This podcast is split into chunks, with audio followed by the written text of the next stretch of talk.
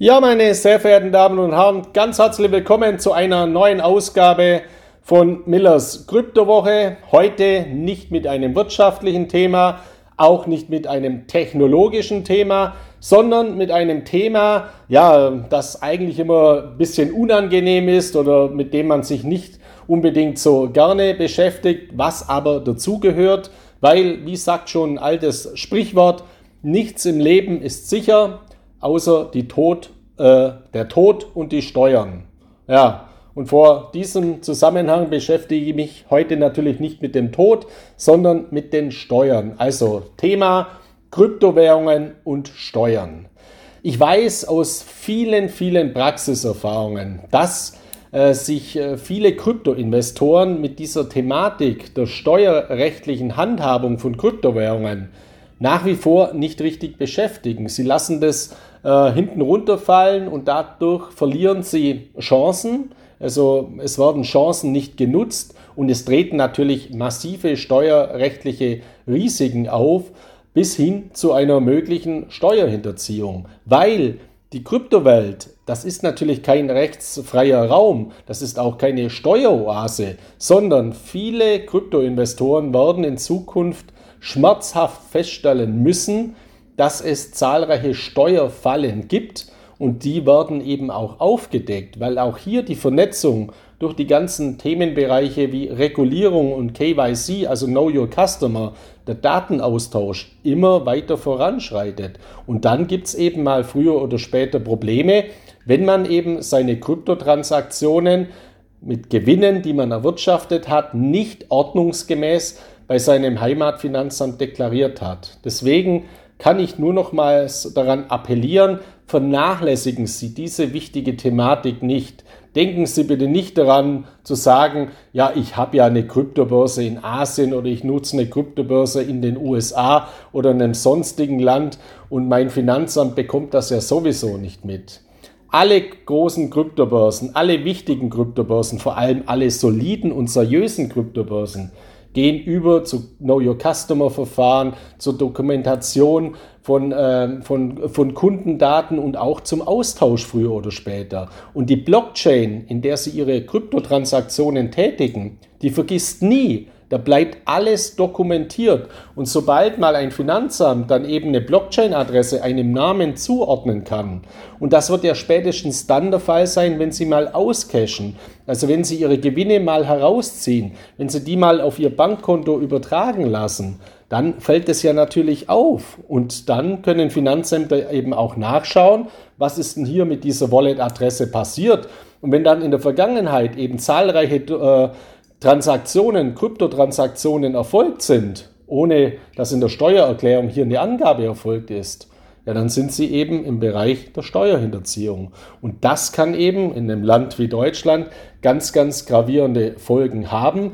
Man geht in Deutschland ja ab einer, hinter, ab einer Summe von einer Million hinterzogenen Steuern zwingend äh, ins Gefängnis. Nehmen Sie nur mal den warnenden Fall Uli Hoeneß als Beispiel vor einigen Jahren, das waren zwar keine Kryptowährungen, aber eben Devisen, Forex-Geschäfte in diesem äh, Zusammenhang.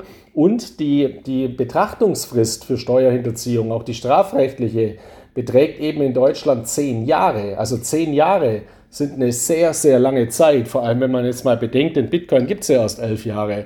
Also hier kann das Finanzamt sehr, sehr lange zurückgehen und eben dann steuerrechtliche Verfehlungen, die man gar nicht mehr auf dem Schirm hat, weil sie eben in, vor vielen Jahren erfolgt sind, dann aufdecken und das kann wiederum zu massiven Strafen führen. Deswegen weise ich ja meine Leser von CryptoX immer auf diese Thematik hin und stelle eben auch Kryptobörsen vor, bei denen beispielsweise schon ein Steuerreporting integriert ist, dass man dann eben auf Knopfdruck abrufen kann oder eben Anbieter für Steuertracking-Software, wo man eben dann die Umsatzdaten auslesen kann und dann eben ganz, ganz bequem im Zusammenhang mit der Einkommensteuererklärung bzw. mit der Steuererklärung abgeben kann oder diese Daten eben dem Steuerberater, also Ihrem Steuerberater, weitergeben, um eben hier dann die Steuererklärung aufzuarbeiten, aufzubearbeiten, äh, aufzubereiten, so heißt es, eben zur Abgabe dann an den Fiskus und an das Finanzamt.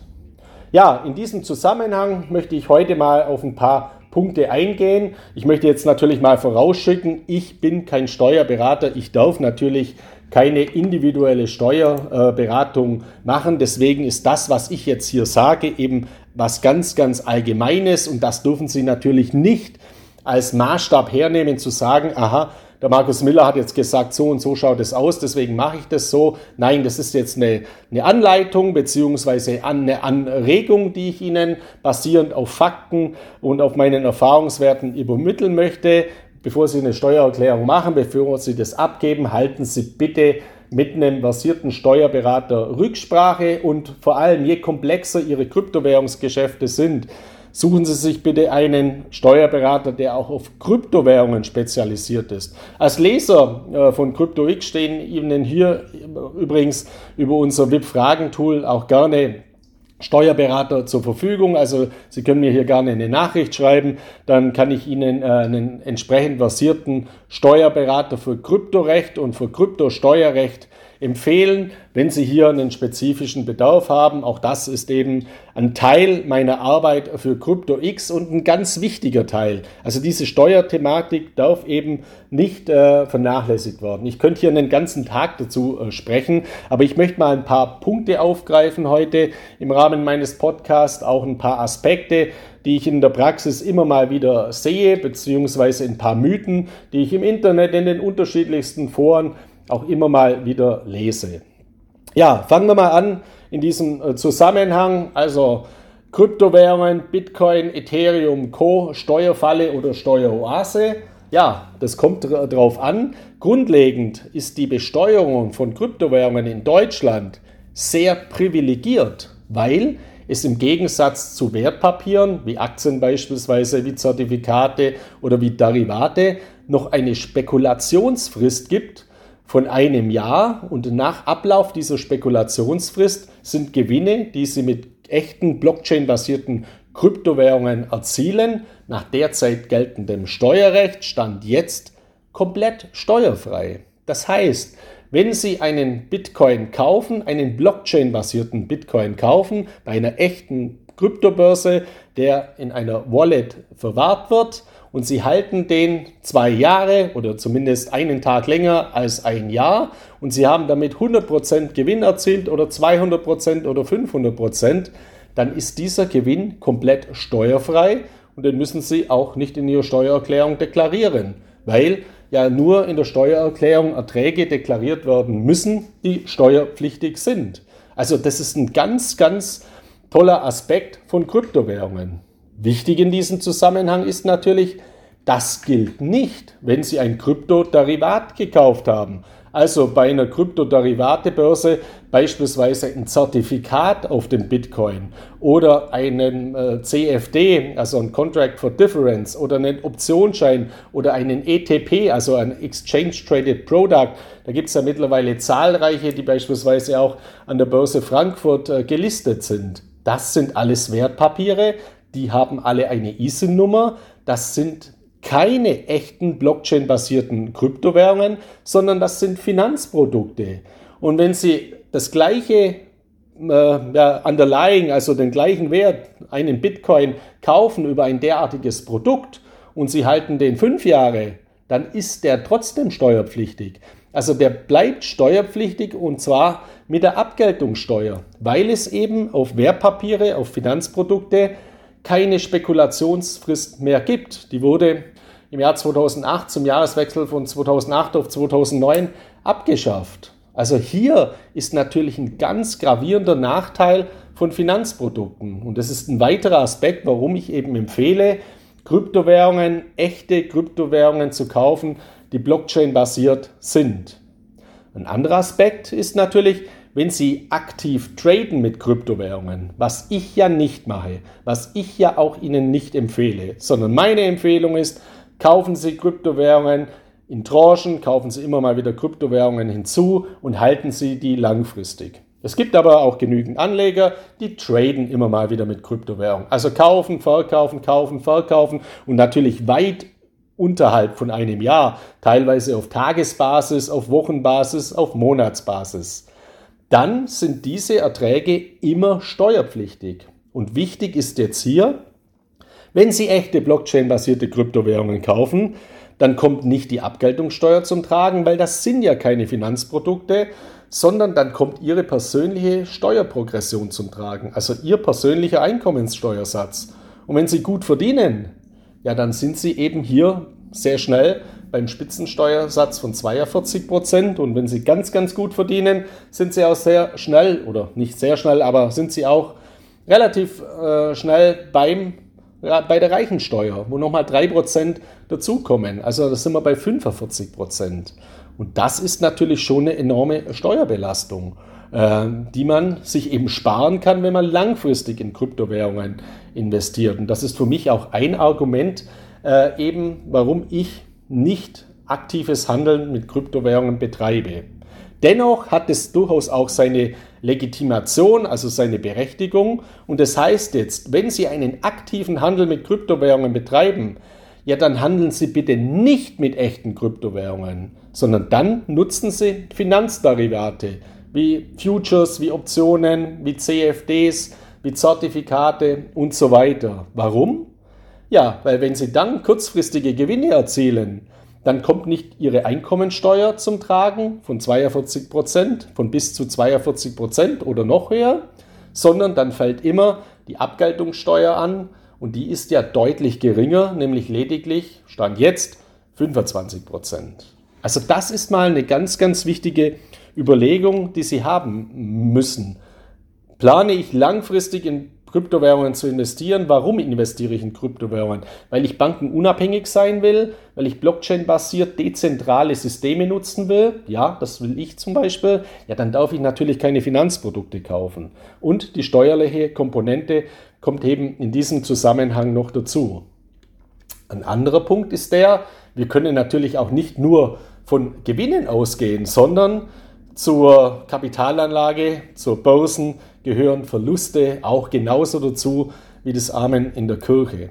Und hier kommt natürlich auch eine wichtige Komponente dazu, die ich immer wieder feststelle, weil in den Jahren 2018, 2019, das waren ganz schlechte Kryptojahre. Da kam es zu einem Kryptowinter. Die Kurse sind massiv gefallen und viele Investoren, viele Kryptoinvestoren haben eben hohe Buchverluste bei ihren Kryptowährungen gehabt. Wenn ich jetzt äh, einen Bitcoin in meiner Wallet habe und bin mit diesem Bitcoin 60% im Minus und halte den 363 Tage, 364 Tage, ja, dann sollte ich diesen Bitcoin verkaufen, bevor die Spekulationsfrist von 365 Tagen vorbei ist. Warum? Ja, damit ich die Verluste realisieren kann, weil sobald das Jahr vorbei ist, also steuerrechtlich realisieren kann, weil sobald das Jahr vorbei ist, kann ich diesen Verlust steuerrechtlich nicht mehr geltend machen. Verkaufe ich aber meinen Bitcoin, dann kann ich diesen Verlust steuerrechtlich in meinen Einkommensteuererklärung geltend machen, habe dann einen Verlustvortrag, einen Puffer, den ich mit zukünftigen Gewinnen verrechnen kann. Das heißt also, Sie müssen Ihre Kryptowährungspositionen überwachen, so nach 360 Tagen, spätestens nach 364 Tagen und immer entscheiden, bin ich im Gewinn, dann muss ich mindestens den 365. Tag abwarten, dann bin ich komplett steuerfrei. Bin ich im Verlust oder deutlich im Verlust, ja, dann verkaufe ich diese Kryptowährung, weil dann kann ich den Verlust geltend machen und anschließend kann ich die Kryptowährung ja sofort wieder kaufen, damit ich dann in der Aufwärtsbewegung, die ich ja erwarte, in Zukunft weiter partizipieren kann. Also dieses steuerrechtliche Management, das ist was ganz, ganz Entscheidendes und das vernachlässigen nach meiner Erfahrung eben ganz, ganz viele Kryptoinvestoren, weil man auch äh, emotional dann nicht bereit ist. Also ich habe das in diesen Jahren 2018 gesehen, 2019, da waren viele Kryptoanleger komplett frustriert und haben gar nicht mehr in ihre Wallets geschaut und es komplett äh, liegen lassen und haben gesagt, ach, das wird eh nichts mehr oder ich warte einfach ab und hoffe, dass die Kurse wieder steigen. Ist ja alles auch passiert. Dennoch macht, hätte es eben Sinn gemacht, diese Verluste zu realisieren. Und das macht immer Sinn. Verluste unter einem Jahr bitte immer realisieren, die Kryptowährung dann wieder neu kaufen. So baut man sich einen schönen Verlustvortrag, einen schönen Verlustpuffer auf, den man dann in Zukunft eben nutzen kann und mit unterjährigen Gewinnen, die man dann vielleicht auch mal erzielt, äh, gegenrechnen kann. Also auch eine ganz, ganz wichtige Komponente. Dann ein anderer Aspekt ist, es gibt sehr wohl auch bei Kryptowährungen, also in dieser Anlageklasse, in dieser Steuerklasse, eine Spekulations-, äh, eine Freigrenze, aber diese Freigrenze ist eben relativ gering und die beträgt nur 600 Euro. Das heißt, wenn ich Gewinne mache jetzt im Bereich mit Kryptowährungen, unterjährige Gewinne äh, bis 599 Euro, dann äh, muss ich diese nicht deklarieren, dann bleiben die steuerfrei. Und auch hier kommt durchaus eine sehr wichtige Komponente dazu. Das ist eine Freigrenze. Und es gibt eben im deutschen Steuerrecht einen gravierenden Unterschied zwischen einem Freibetrag und einer Freigrenze. Ein Freibetrag von 600 Euro würde bedeuten, 600 Euro muss ich nicht versteuern, alles was über 600 Euro hinausgeht, muss ich versteuern. Äh, versteuern. Eine Freigrenze von 600 Euro bedeutet, alles was bis 600 Euro äh, anfällt an Gewinnen, muss ich nicht versteuern. Sobald ich bei 601 Euro bin, muss ich alles versteuern. Das ist eine Freigrenze. Das heißt, sobald Sie 601 Euro haben, müssen Sie nicht nur den einen Euro versteuern, sondern Sie müssen alles versteuern. Also das ist eine, ein Aspekt äh, eben von ja, privaten Veräußerungsgeschäften in diesem Zusammenhang, der auch ganz wichtig ist zu beachten. Ja, dann ein weiterer Punkt, den ich auch immer wieder habe, ist die Verrechnungsmethode. Also es gibt unterschiedlichste Verrechnungsmethoden äh, von den Finanzämtern, die für unterschiedlichsten Anlageklassen immer herangenommen äh, werden.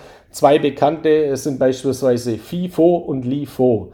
Also FIFO heißt First In, First Out. LIFO heißt Last In, Last Out. Äh, LIFO, Last In, First Out. Entschuldigung. Also Sie sehen, selbst bei so einfachen steuerlichen Begriffen kommt man sehr schnell durcheinander. Also First In, First Out.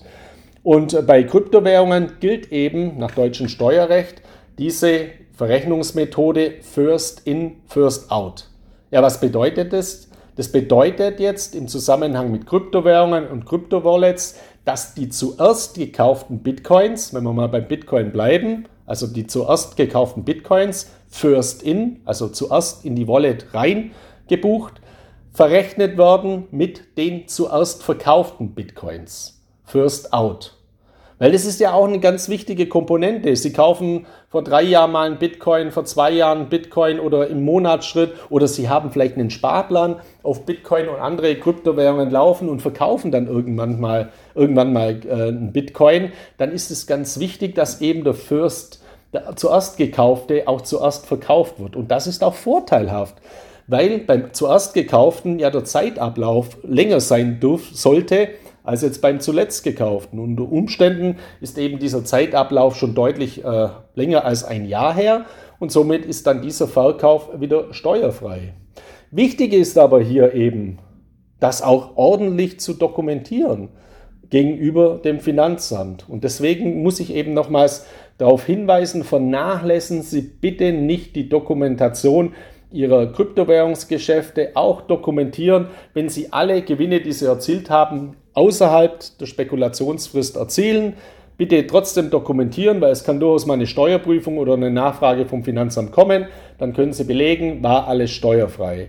Wenn Sie es unterjährig verkauft haben, auch wichtig oder noch wichtiger natürlich zu dokumentieren, weil Sie es dann eben in der Steuererklärung angeben müssen. Gleiches gilt natürlich, äh, wenn Sie im Bereich von Verlusten sind, dann macht es genauso viel Sinn, eben diese Dinge anzugeben. Äh, Sie machen da zwar keine Steuerhinterziehung, wenn Sie Verluste nicht angeben, das ist ja klar, aber Sie verschenken Geld, weil ein Verlustvortrag ist bares Geld wert für die Zukunft. Also was ganz, ganz Entscheidendes. Ja, dann möchte ich mal noch ein paar Mythen eingehen, die ich immer wieder habe, äh, in, in, in Internetforen und so weiter, teilweise auch als Empfehlungen, dass andere Kryptoinvestoren äh, Neulingen empfehlen, ja, kauf immer ein Stablecoin. Wenn du einen Verkauf gemacht hast mit deinem Bitcoin, dann bleibt es immer alles innerhalb der Kryptowelt und bleibt steuerfrei. Das ist ein Nonsens. Das ist einfach falsch. Das heißt, wenn Sie sogenannte Swaps machen, Sie kaufen heute mit Euro den Bitcoin und mit dem Bitcoin kaufen Sie dann einen anderen Altcoin und mit dem Altcoin kaufen Sie wieder einen anderen Altcoin oder verkaufen den gegen Bitcoin und kaufen wieder einen Altcoin. Also wenn Sie unter unterschiedlichen Kryptowährungen Transaktionen tätigen, dann ist jede Transaktion ein steuerrechtlicher Vorgang, der gegen Euro steuerrechtlich gegenüber Ihrem Finanzamt bewertet werden muss. Das heißt, jede Transaktion ist eben steuerpflichtig oder eben nicht, beziehungsweise ist eben zu dokumentieren, was ganz, ganz wichtig ist. Vor allem, wenn diese Transaktionen wieder unterjährig stattfinden. Oder dieser Mythos, ja, ich kaufe mir dann mit meiner Kreditkarte einen Fernseher, mit, die äh, also auf ein Kryptowährungskonto gekoppelt ist. Oder es hat ja auch schon Fälle gegeben, wo dann jemand mit Ethereum oder mit Bitcoin einen Ferrari oder einen Lamborghini gekauft hat das ist steuerrechtlich ein steuerrechtlicher Verkauf, der gegen Euro zu bewerten ist. Und anschließend wird mit Euro eben der Ferrari gekauft, steuerrechtlich. Natürlich in der realen Welt wird mit Bitcoin ein Ferrari bezahlt, aber dieser Tausch von Bitcoin gegen Ferrari ist steuerrechtlich ein Verkauf des Bitcoin. Das ist eben auch ganz wichtig zu beachten.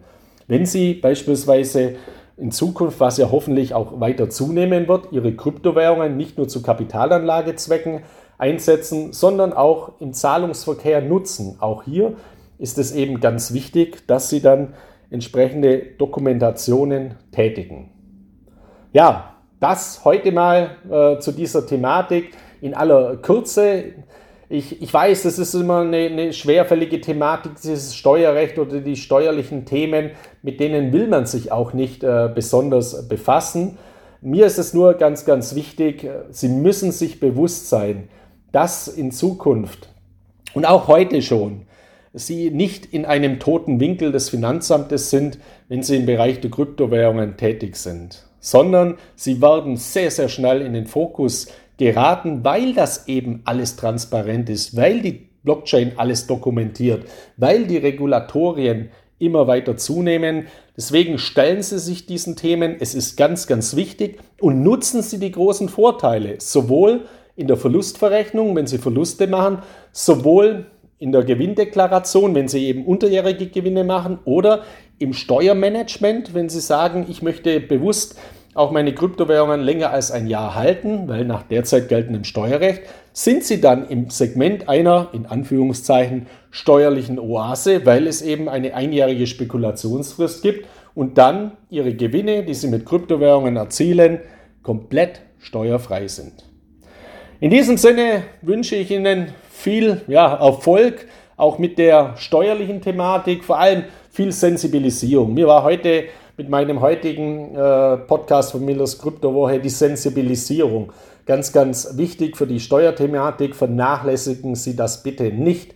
Ich habe schon so viele Menschen äh, gesehen, wo dann eben die Steuerfahndung geklingelt hat und das hat ganz, ganz gravierende äh, Folgen gehabt und äh, Sie können sich sicher sein, dass äh, der Staat Geld braucht in der Zukunft und dass diese steuerlichen Themen noch viel, viel stärker in den Fokus der Finanzämter rücken werden. Deswegen muss man darauf vorbereitet sein, man muss die Modalitäten kennen und die Modalitäten sind Stand jetzt vorteilhaft. Nutzen Sie diese Möglichkeiten steuerlich, steuerrechtlich zu Ihrem Vorteil. In diesem Sinne wünsche ich Ihnen eine erfolgreiche Woche und dann bis zur nächsten Woche mit einer neuen Ausgabe von Millers Kryptowoche. Viele Grüße aus Mallorca, Ihr Markus Miller.